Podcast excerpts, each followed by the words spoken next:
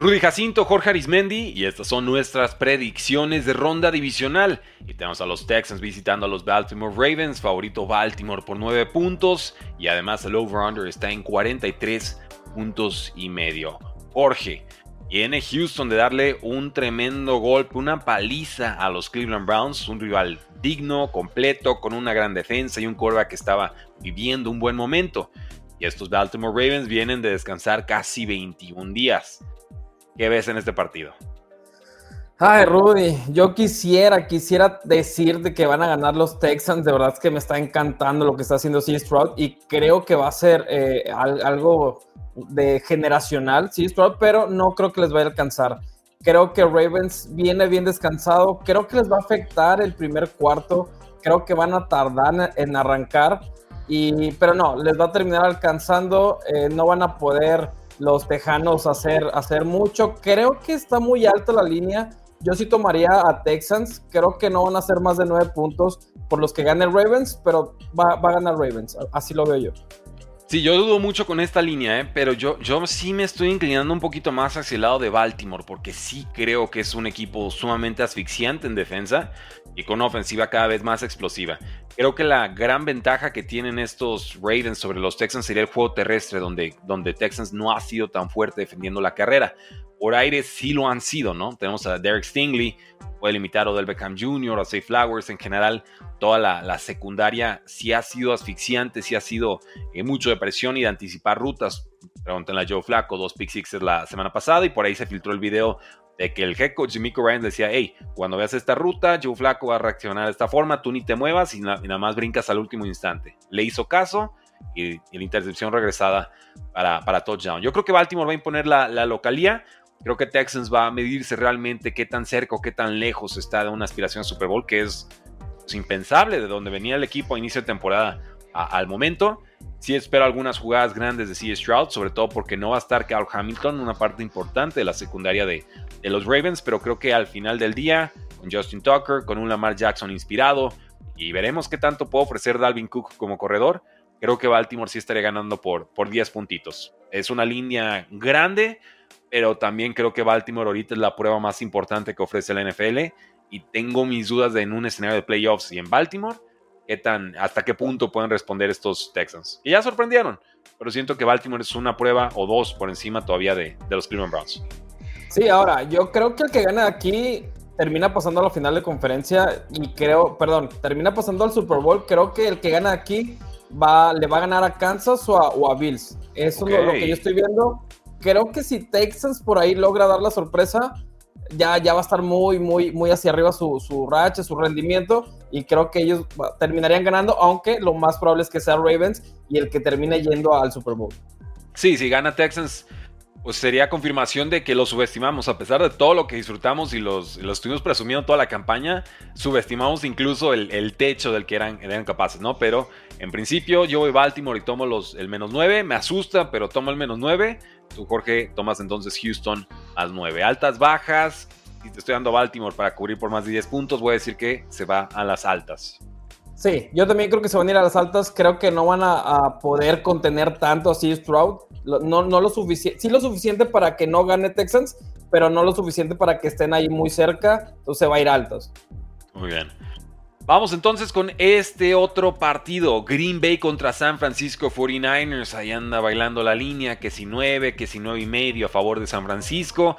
Local, San Francisco por supuesto. Y el over-under está en 50 y medio. Packers viene de darle un golpazo tremendo histórico a los Dallas Cowboys, mientras que San Francisco lo mismo que Baltimore, recuperando efectivos, recuperando a jugadores, 21 días de descanso. ¿Cómo ves este partido?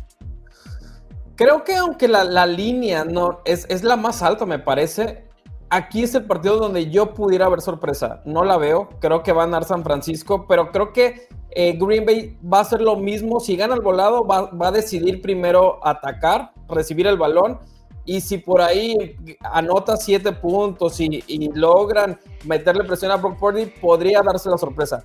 No creo, creo que Christian McCaffrey va a ser bastante decisivo, va a haber mucho juego terrestre de San Francisco y eso les va a permitir eh, abrir las trayectorias para, para Ayuk, para Divo Samuel, para Kirol. Creo que va a terminar ganando San Francisco, pero me da mucho miedo este Green Bay y me da miedo que también lo estemos subestimando. Sí, son dos esquemas eh, prácticamente idénticos. Tienen algunas variaciones, pero todas son derivaciones del sistema de Shanahan. Aaron Jones está muy crecido, muy sano. Se le extrañaba esta campaña, ahorita ya está al 100%. Jordan Love claramente jugando como un top 5 en estos momentos. No sé si lo sea o se mantenga, pero en estos momentos sí está jugando a ese calibre, a ese nivel. Y bueno, Brock Purdy a, cuidar el balón, a no cometer equivocaciones, a aprovechar a, Christian McCaffrey. Y sí veo ese duelo de George Kittle contra los linebackers y safeties de, de Packers como la gran, gran ventaja que tiene San Francisco en ataque. Más allá incluso de un Christian McCaffrey, me parece que George Kittle puede ser ese jugador que tenga sus 100 yardas, su touchdown, quizás sus dos touchdowns, o sea, el que esté rompiendo el, partido de, distintas formas. Igual conocemos el arsenal de San Francisco, conocemos su potencial y bueno, me preocupa también ese pass rush tan poderoso de los 49ers contra, contra los Packers, ¿no? Realmente Jordan Love no fue presionado para nada la semana pasada. Creo que San Francisco puede cambiar esa tónica y entonces veríamos a Jordan Love improvisando, creativo, pero quizás cometiendo alguno de los, de los errores, entregas de balón que tanto se le criticaban en, de antaño. Sí, ahora, creo que tiene que intentar lo mismo Packers. Debe irse por mucho juego terrestre y igual, darle pocos balones a Jordan Love y, pocos pases y tratar de dominar por tierra. No creo que lo logren hacer, pero esa va a ser la clave para ellos. Eh, lanzar mucho a Aaron Jones, igual que contra Vaqueros. Bueno, Romeo Dobbs, Christian Watson, eh, Jaden Reed, Bo Melton, Dantavius Weeks, las dos alas cerradas. O sea, es un arsenal bastante versátil, bastante variado. Eh, ahorita no entrena AJ Dillon. No, no, ha podido practicar con Packers, el corredor número 2. También está en duda Jair Alexander, lesión de hombro y de pie. Entonces, ojo ahí, porque si de por sí es difícil defender a los 49ers, quinto cornerback número 1, más complicado todavía. Yo voy con San Francisco para ganar me, da la espina de que Packers alcanza a cubrir al final del partido, así como con, puntos basura. Entonces, dame el, aquí se llama el Packers más 9 y medio. El over-under creo que queda justo, pero voy a decir que se queden las bajas. Creo que la defensa de San Francisco hace suficiente chamba para, para dejarlo bajito de 50. No, yo, yo creo que se van a ir altas y también, igual que en el partido pasado, creo que no va a ser tan despegado. Creo que, que igual estamos subestimando a Jordan Love y, creo que van a estar ahí abajo de, de 9 puntos. Igual, Tomaría a Green Bay para cubrir, a San Francisco para ganar y altas. Muy bien. Ahí tenemos de todas formas. Yo, yo no voy a tocar altas en ese partido, ¿eh? lo digo simplemente como para, para labores predictivas, no como recomendación de hey, apuesta en la casa a las altas o a las bajas de, ese juego. Tampa Bay contra Lions, estos son ya los juegos del domingo. Favorito Lions por 6 puntos y medio, over-under de 49 y medio. Avanzaron los Lions a ronda divisional, hicieron historia, ganaron 24-23 contra unos Rams y la diferencia fue Obviamente, la efectividad en zona roja. Estos bucaneros defienden muy bien el ataque terrestre, muy bien los pases a corredores, pero le sufren bastante contra alas cerradas. Y ahí está Sam Laporta, lo vi bastante sano, sorprendentemente, la semana pasada. Y ahí están también muy buenos receptores, sobre todo Amon Racing Brown. Creo que esa secundaria de bucaneros en principio no tendría la, capacidad de detener a un receptor del calibre de, de Amon Racing Brown. Por contra, estos Lions no han defendido bien. Cameron Sutton y compañía muy permisivos y aunque Mike Evans no supera las 50 yardas la semana pasada, conocemos sobradamente su potencial. Si recuerdo bien, 13 touchdowns y, más de 1300 yardas. Entonces, ¿con quién te quedas y por qué? Sí, aquí me con Lions. Creo que, creo que no va a ser tan permisivos, a pesar de que no es la mejor defensa aérea creo que no va a ser tan permisivos como, como Eagles. Creo que van a dar mejor juego defensivamente que lo que ofrecieron los Eagles la semana pasada. Y, sí, me, voy, me, voy, a ir con Lions, con, con la porta, aportando mucho por aire junto con Sam Brown, justo lo que mencionabas. Y creo que sí van a poder correr bien también el balón, eh, aunque está defendiendo bien Tampa. Creo que Gibbs, Montgomery son muchos corredores para, para Tampa. Creo que sí va a cubrir, va a ganar y nos vamos a altas. Creo que también va a haber muchos puntos. Aquí es donde yo voy a ver muchos puntos basura de Tampa al final del juego. Creo que van a ser permisivos los Lions ya una vez despegados del, marcador y justo por eso creo que, sería altas. Igual, en ningún partido voy a apostar, ya me dan mucho miedo estos partidos, pero, pero sí, creo que, que va a ser altas. Como pick, va a ser altas. Ojo con Aiden Hutchinson, está encendido como pass rusher en las últimas semanas. Sabemos que Baker Mayfield se descompone bastante cuando le llega la presión, pero fue una actuación eh, prácticamente perfecta contra las Águilas de Filadelfia, encontrando a jugadores de rol como David Moore o Kate Otton, que casi sumó las 100 yardas, el, el tight end. Creo que habrá puntos de bucaneros, pero me parece que gana Lions, cubre Lions y esto se va a las altas. Así que eh, ojo con Jameer Gibbs, el, receptor número 3 del equipo en cuanto a volumen de targets. Por ahí se puede romper la tendencia que tienen los bucaneros ahorita de tener el juego terrestre. ¿Cómo lo pueden neutralizar si son los Bucks? Con presión de Kalaja Kansi y de Vita Bea por el centro de la línea defensiva. Creo que esa es la mejor forma de, ganarle a los, Lions y sobre todo mandarle muchos blitzes a Jared Goff. Es difícil llegar, pero si llegas, te va a entregar el balón. Es el tercer quarterback más interceptado en situaciones de blitzes, pero también tiene bastantes touchdowns. Entonces se vuelve muy variable el, desempeño de Jared Goff en esas circunstancias. Creo que la línea ofensiva de Lions es la mejor de la campaña, pero también veo elementos para que Bucaneros pueda presionar. Todd Bowles es de los, de los coaches que más manda blitzes este año y Jared Goff creo que tendrá que estar bastante bien avisado en ese sentido. Y así llegamos al último partido. Y este es un clásico. Estos son rivales que se conocen muy muy bien. Pero por primera vez en la historia de estos duelos en postemporada, Buffalo es local. Es favorito por 3 puntos contra Kansas City Chiefs. El over-under está en 45 y medio. Ya se enfrentaron una vez estos equipos. Ganó Buffalo. No jugó a Isaiah Pacheco. Y empezaban todos estos problemas con los receptores o se terminaban de confirmar, ¿no? Fue el famoso partido de, de que Darius Tony con la mala alineación que arruina la jugada espectacular con, con Travis Kelsey que Mahomes explota contra los referees y Andy Reid también. Toda esa pachanga sucedió en este partido. Entonces, algo va a pasar en ronda adicional. Casi siempre nos dan un buen juego. Sí, creo, creo que aquí Kansas City va a terminar pagando todo lo, que ya sabemos de, que no tiene un buen receptor. Rashid Rice se ha convertido en el arma clave, en el, en el arma importante, incluso por encima de Travis Kelsey, pero creo que no le va a alcanzar. Creo que eh, Travis Kelsey lo vimos que estaba soltando muchos balones, ya ni siquiera era que eran buenas coberturas, estás jugando desconcentrado, no sé si lo va a afectar lo de Jason Kelsey, si lo va a motivar o lo, va a pachurrar más, pero, pero creo que, que Rashid Rice va a ser el arma principal, lo van a lograr contener y, por eso no creo que anote tantos puntos Kansas City, incluso yo podría decir que esto va a ser bajas, creo que Kansas City le va, va a alcanzar a competir precisamente por su defensiva que está jugando muy bien, pero aquí sí va a salir el, Josh Allen Superman, el Josh Allen que te va a correr 50 yardas de repente en una jugada explosiva, el Josh Allen que va a tirar eh, buenos pases, no con Stephon Dix, porque él ya lo borraron prácticamente,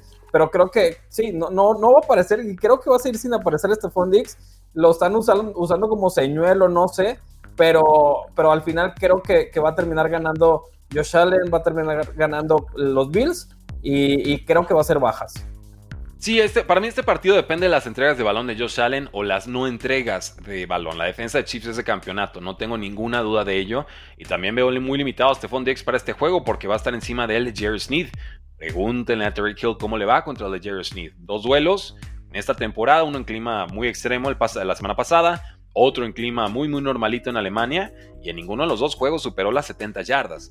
Cuando se enfrentó con Stephon Diggs tampoco superó las 50 yardas. Entonces, avisados están en ese sentido. Tendrá que ser mucho Travis Kelsey, que sí le puede hacer mucho daño a los linebackers de Buffalo que llegan lastimados. Eh, mucho sea Pacheco. Y, va a tener que aparecer un jugador de, rol en, plan estrella realmente, porque creo que Khalil Shakir ahorita es mejor receptor que todo lo que tiene Chiefs, salvo Rasheed Rice. Dalton Kincaid ahorita está jugando igual o mejor que Travis Kelsey, ¿no? Kelsey viene de un buen partido, 7 recepciones, 70 yardas, pero el balance de su segunda mitad de temporada ha sido muy pobre. Eh, Dawson Knox de los Buffalo Bills está apareciendo en zona roja. Y la última vez que se enfrentaron estos dos equipos no tuvieron antídoto para el corredor James Cook. Entonces veo, veo muchas ventajas estratégicas cuando Buffalo está en, ataque.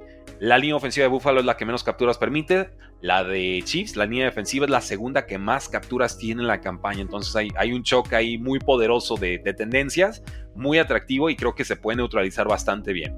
Pero con Chiefs en ataque contra esta defensa y este pass rush, con Ed Oliver eh, y, tantos otros jugadores que tienen por ahí, me parece que, realmente tendrían que terminar eh, ganando más veces que no los Buffalo Bills.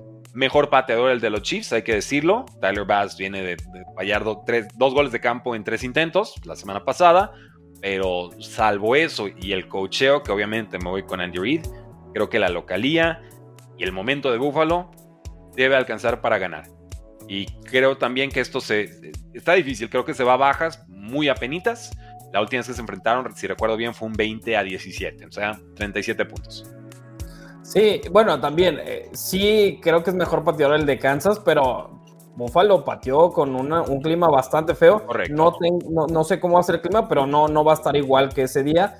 Entonces, sí, no, no, no creo que afecte tanto el clima al pateador y no creo que vuelva a patear tan mal Bass como, como ese partido.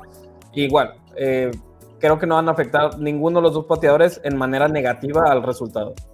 Sí, descuento un tanto el clima, porque aunque fuera muy frío, muy extremo, hubiera algo de nieve, eh, realmente estos dos equipos ganaron en esas condiciones la semana pasada. Así que se preocupen unos Dolphins si juegan otra vez en esas condiciones, unos Chiefs.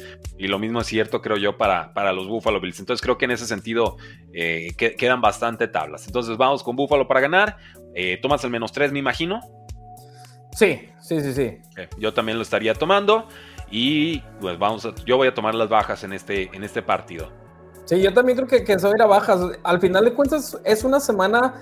Eh, me, preocupa que estemos tan de acuerdo, porque estamos de acuerdo entre tú y yo, y me preocupa que estamos de acuerdo también con, con, Las Vegas, porque eh, la temporada ha sido bastante, bastante rara, que siempre hay alguna sorpresa. Entonces, en teoría, no va a haber eh, sorpresas si, según lo que estás viendo tú y lo que estoy viendo yo me preocupa cuál va a ser la sorpresa. Creo que nos vamos a llevar una buena sorpresa en las transmisiones. A ver qué partido es.